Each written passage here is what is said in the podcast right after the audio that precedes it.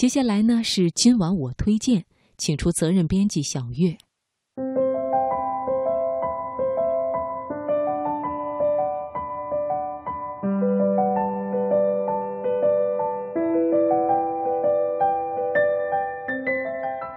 放暑假了，周围的很多朋友都很有感慨的对我说：“要好好的带孩子放松一下，平时真的是太累了，上学、写作业、复习考试，还要上各种兴趣班。”是啊，回想一下我的童年时代，快乐的休闲时光还是很多的。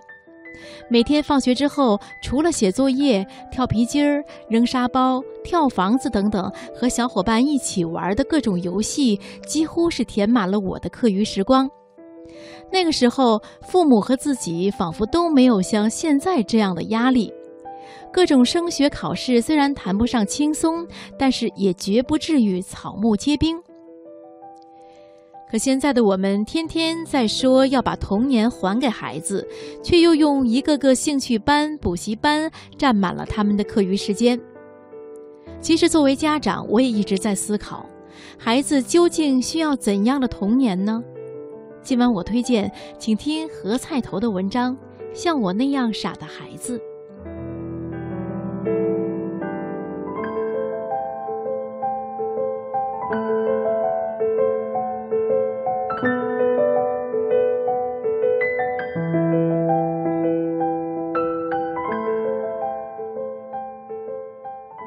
最近，网上流传一份儿童日程表，制作者是一位毕业于北大的母亲。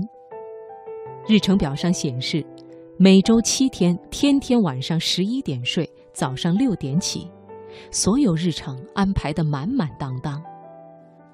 我试着想找一下玩耍的时间，在那张表里并没有任何体现。根据那位母亲所言。现在让孩子辛苦一点，为的是将来孩子能过得轻松一些。有朋友问我对这张日程表作何感想，我当然是不敢苟同。但是有位母亲对我的发言表示不满，她问我：“什么是玩儿？难道学习就不是玩儿？”吓得我立即回想了一下自己认为是玩儿的项目。结果里面并不包括英文、拉丁舞或者乐器。对于一个孩子来说，什么才是玩呢？美国脱口秀大师乔治·卡林给过一个非常精确的定义：给孩子一根棍子，让他站在泥地里。我觉得这就是我的童年，简直是一模一样。时至今日。我并没有显示出智商衰退的任何迹象，在我看来，这跟我童年整天拿着根棍子站在泥地里有很大的关系。我的英文还算不错，和朋友出国旅行一般都靠我问路点菜，而我没有在小学上过英文班。事实上，我对英文的兴趣是从高中才开始的，也是从那个时候起。我才开始正式学习英文。我的美术素养也还可以，但是我也没有上过一天美术班。我的阅读量不错，还能写书评，可是我依然没有上过任何文学欣赏课。在我的整个童年和少年时代，我读一切可以读的文字，从四大名著到地摊文学，我都不加任何区别的阅读。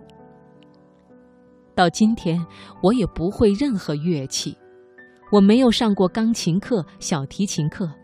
我有生以来玩乐器最快乐的时光，就是在春天的河边，嫩而薄的柳叶几乎取之不尽，用之不竭。当然，我并不认为我在以上各项做的有多强，但我也要老实说。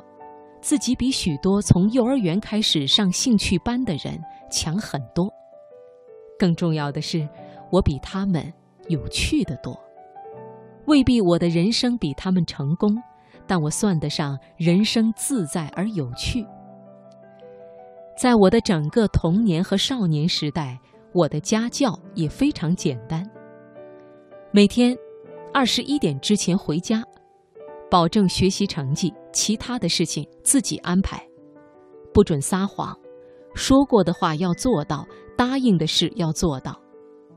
想买书不限预算，和比自己强的人交朋友，自己惹的麻烦自己想办法解决，解决不了再找家长。也许还有别的几条，但是大概就是以上这几点。许多今天看起来了不得的儿童教育，在我家都非常简单。记得小时候有一次，当我问起彩虹的原理时，父亲专门去打了一脸盆自来水，用一面镜子斜插入水面，让阳光经过镜子和水形成的三棱镜，在墙上打出一道人造彩虹来，然后跟我讲光的构成和折射的原理。对于世界是什么，世界万物如何运转，我们家是非常乐意在上面花费时间的，并且乐于做成一件有趣的事情。当我上大学之后，流体力学让无数同学头痛不已，但是我只需要回忆一下当年和父亲一起制作各种纸飞机试飞的 N 个下午，哪怕我并不知道如何推导。但是我也知道正确答案的方向。还记得讲课的是我们的系主任，我对于他简直就是一个谜，公式推导一塌糊涂。但是每次课堂提问，我总能说对正确的解题方式。直到今天，我都不觉得我是个聪明人，但是我有足够的时间，一个人拿着根棍子站在泥地里。想着去做点什么有趣的事情，学会了和自己相处。最重要的是，父母没有对我实施精细化管理。我们家的家规大而化之，简单讲，出发点只是为了避免我成为一个坏孩子，避免我对自己不负责任。我并不是说上面提到的那位母亲的教育方式不好。李嘉诚也需要一个这样经过精英化教育成长起来的孩子当秘书、做高管、翻译文件。可是对于我这样的傻孩子而言，拿着一根棍子站在泥地里，可能更加称心如意。